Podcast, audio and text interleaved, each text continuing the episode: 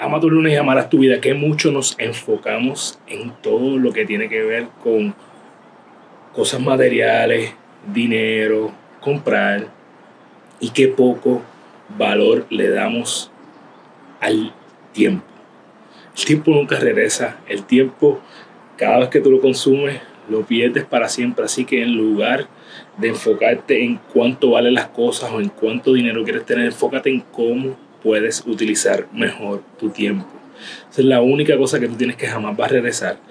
Así que en lugar de dedicarle enfoque a todo lo material, vamos a dedicarle enfoque a cómo puedo mejorar la utilización de mi tiempo.